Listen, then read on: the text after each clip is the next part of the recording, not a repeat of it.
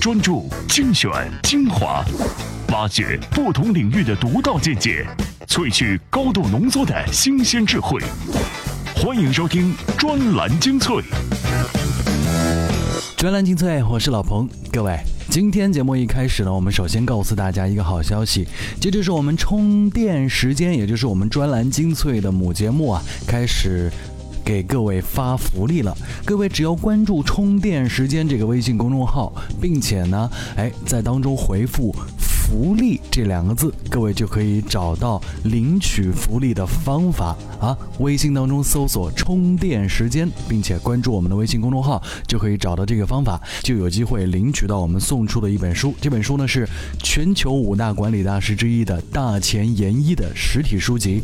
低智商社会如何从智商衰退当中跳脱出来？哎，相信各位对这件事情应该会蛮感兴趣的啊！一直到五月长假结束之前，我们每天都会送出十本。OK，专栏精粹，我是老彭。在今天的节目当中，我们又将遇到哪些干货呢？专栏精粹今日话题：印度为什么出不了 BAT 这样的巨头公司？送别汪国真，鸡汤是人类永恒需求。O2O 是未来五到八年最伟大的机会吗？写作是种高质量的社交。专栏精粹为独立思考的经营者服务。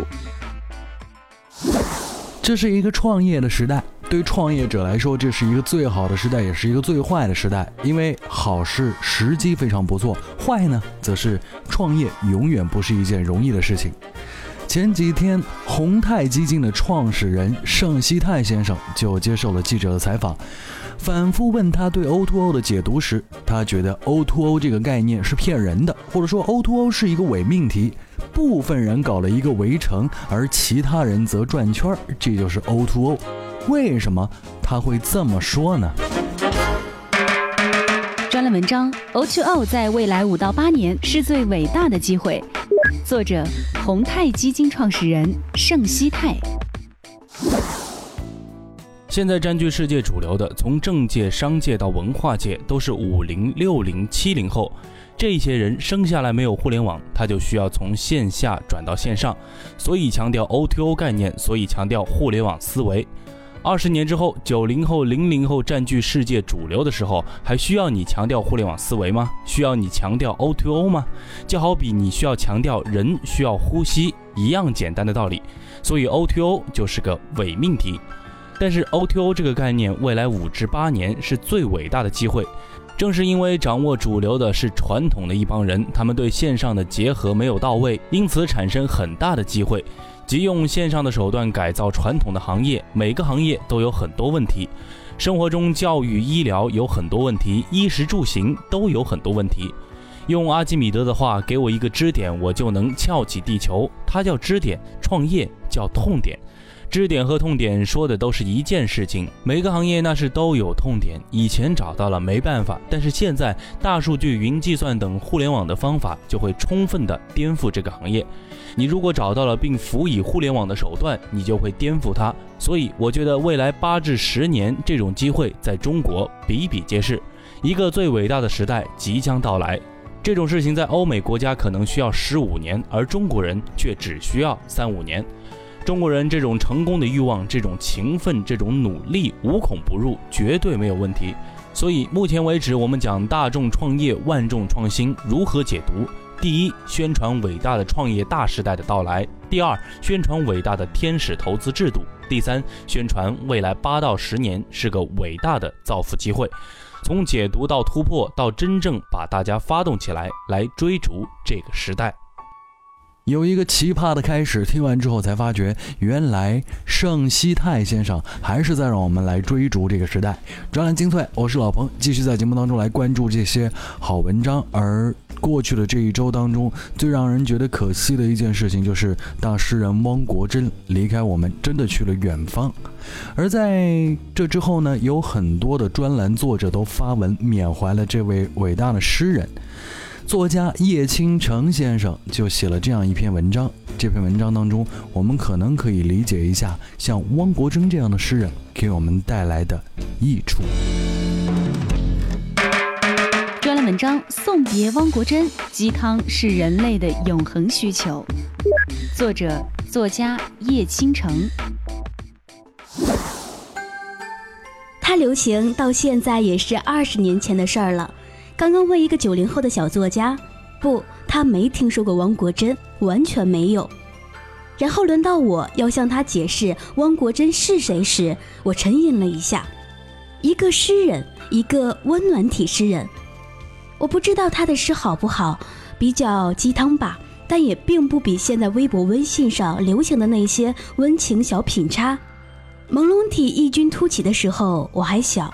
我十五六岁，情怀初开的时候，读的是席慕容。我读大学的时候，便是汪国真的时代。我记得每到国庆或者元旦联欢晚会，必有人上台朗诵他的诗，往往是白衣飘飘的少女，真诚地念出：“没有比脚更长的路。”没错，在那个公共交通不太发达的时候，我们去哪里都靠走。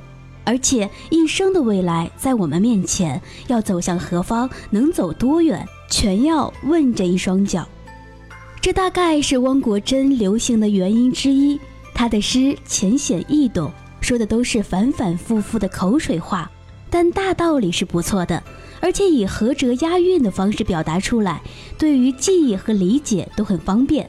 女生如果不在小本上抄几句这样的话，都显得自己那么庸俗。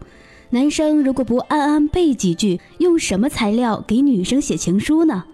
大概也就是这样的原因，王国之很快就不流行了。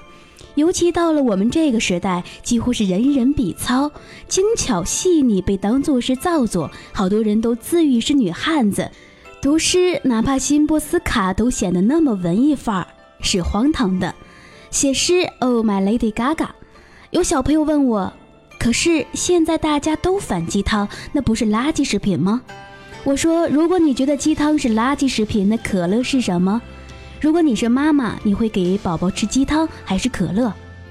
在大部分国家的菜系里，鸡汤都是最重要的，也是最永恒的食材，提供给我们鲜美的味道与营养。甚至有些地方称鸡汤为汤王。跟赤身爆肚比，它廉价，但你能吃得起顿顿海鲜吗？鱼身确实味美，你坚持不懈地吃个几年，只怕手脚冰冷这事儿再也缓不过来了。文学作品中的鸡汤也是如此，人类对于温情的需要是永恒不变的。艰深的直击人性深处的文学作品属于标杆，用来衡量我们思维的高度。但普通读者茶余饭后累了伤了，确实需要个鸡汤填填肚子，暖暖身子。那么读几行小诗，看一段小品，听一首悠扬的歌，都是美好的事儿。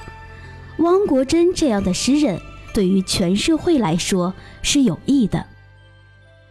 一个人该怎么去记住他？可能是后人经常会去思考的一个问题，但汪国真其实给我们留下了很多很棒的诗歌，凭借这些诗歌去记住他已经足够。专栏精粹继续在节目当中分享好文章，而接下来我们要请出媒体人谭笑，让他来聊一聊印度为何出不了 BAT 这样的公司。专栏文章：印度为什么出不了 BAT 这样的巨头公司？作者：媒体人谭笑。第一，宏观经济层面，印度的宏观经济能力远远弱于中国。今天的印度，按照人均 GDP 计算，在全球一百九十九个被纳入统计的国家中，印度只排在第一百二十七位。尽管就在一个月前，印度财政部长阿伦·贾伊特利预测说，二零一四年印度经济增速将达到百分之七点五，但是即使再给印度五年时间，其人均 GDP 依然无法赶上中国二零零八年的水准。印度的平均生产总值和消费水平决定了，越是廉价产品在印度越受欢迎，互联网产品的利润会相对较低，市值也不会太高。第二，用户基数层面。印度用户基数远小于中国，有观点认为印度互联网用户基数大，印度互联网用户约为三亿。多数分析师认为，到二零二零年这个数字将超过五亿，仅次于中国。但是在印度，依然有超过三亿人口生活在贫困线以下，而每年还有新的一千五百万劳动力大军需要吃饭。第三，政策层面，中国互联网的政策限制给了 BAT 崛起的机会。众所周知，中国互联网由于存在政策限制，使得像 Google、Facebook 这样的海外互联网巨头很难轻易进入中国。正是他们在中国市场的缺位，使得百度和腾讯有了极大的发展空间。而印度那些本来就很弱小的互联网创业公司，时刻面临着美国互联网巨头的入侵。互联网的本质是赢者通吃。当你可以直接访问 Google、YouTube、Facebook、Twitter、亚马逊这些网站时，你觉得 BAT 还有活路吗？此外，印度是英语国家，特别是能够上网的人群更是以英语为主。第四，互联网精神内核层面。印度和中国相比，最核心的一个问题是互联网文化的沦陷。据媒体报道，印度移动互联网的项目大多是照搬美国已有的项目，接地气的改动并不多。我在知乎看到一种说法很有趣，也非常的赞同，是这样说的：最核心的一个问题是互联网文化的沦陷，这样的沦陷是全方位的，从互联网用户的语言偏好到用户的刚需，甚至用户的职业、用户的产品。回顾 BAT，虽然横向和外国的巨头对比，在一些功能上有所缺陷，但他们最核心、最共通的一点，全都是中国互联网的特色精神、特色文化、特色产品的代表。这位网友概括的非常好，只有先是中国的，才有可能变成世界的；先是世界的，就没有中国的了。而印度恰恰走的就是这个第二条路。第五，创业生态层面。和中国相比，印度的创业生态积累缺位。资料显示，二零零九年，中国本土之所以能够涌现出大批移动互联网公司，在于从一九九八年第一波互联网创业浪潮开始，中国的互联网创业生态就在不断的成型。这个生态中有成功的连续创业者、VC、天使投资人、创业公司、成熟的互联网大公司。而在印度，这样的积累和生态体系是缺位的。在这片创业荒漠上，此前只是屹立着凤毛麟角的几家大型 IT 外包服务商。也许西方人认为阿里巴巴的故事应该来自于印度，但是别忘了，阿里巴巴是超过十五年的公司才有今天的成就。中国有句老话叫“时势造英雄”，印度想要出现下一个阿里巴巴，估计还得问天再借十五年吧。的确啊，不知道什么时候开始呢，具有远见卓识的互联网观察者们都不约而同地发现了印度这个大金矿。而最近，包括阿里巴巴、百度和腾讯在内的国内互联网巨头都开始全面地关注印度市场，甚至觉得，哎，印度应该也要有阿里巴巴。呃，当然，阿里巴巴这个故事呢，就来自印度。专栏精粹，听过谈笑的这篇文章之后呢，我们继续分享到的是今天节目当中最后的一篇，要请出来的是互联网撰稿人于胜先生，说说写作如何成为一个高质量的社交。专栏文章：写作是种高质量的社交，作者：互联网撰稿人金盛。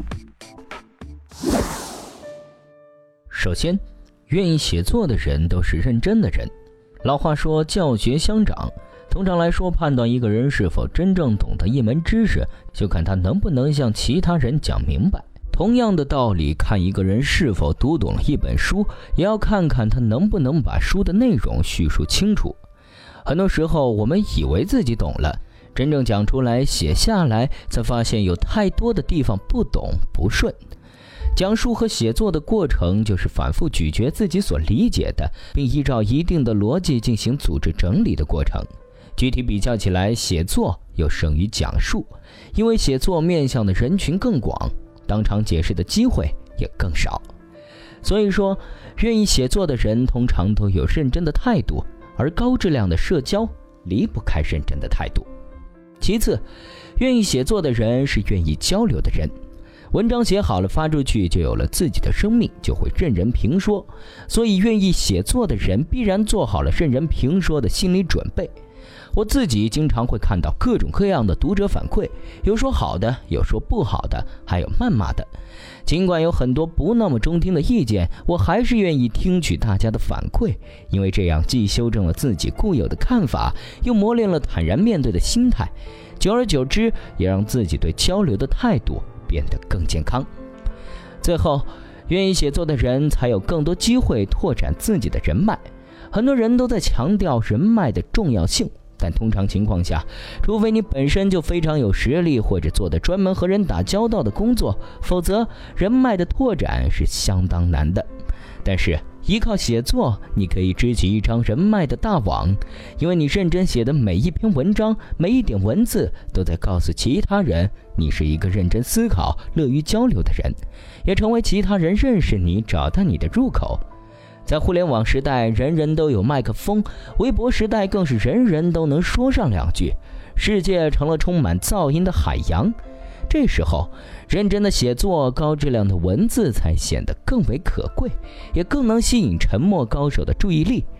我自己就通过写作认识了很多朋友，有人技术登峰造极，有人非常熟悉大众传媒，有人对新出的好书嗅觉敏锐，还有人深入了解苹果的供应链。生活在这样一张包罗万象的网络中，我常常会感叹自己解决问题可以省很多力气，少走很多弯路，而这一切都是拜写作所赐。随着网络的发展，越来越多的实名将会导致作品以及版权还有作者呢是非常确定的。然后呢，我们就会看到这样一种现象：目前啊，很多公司在花了大价钱投广告做宣传之后呢，很可能还不如一篇优秀的内容运营文章，比如说一条群发的 H 五，或者说被不断转载的微信朋友圈图文，更加的有效果。这个时代就是这样的。高质量的作品和文字，往往可以给你带来高质量的传播。专栏精粹，我是老彭，希望各位有时间的话呢，不妨也在互联网渠道里面找找我们的节目，分享到朋友圈，跟更多的朋友分享我们的精彩。今天的节目就是这样，下期再会。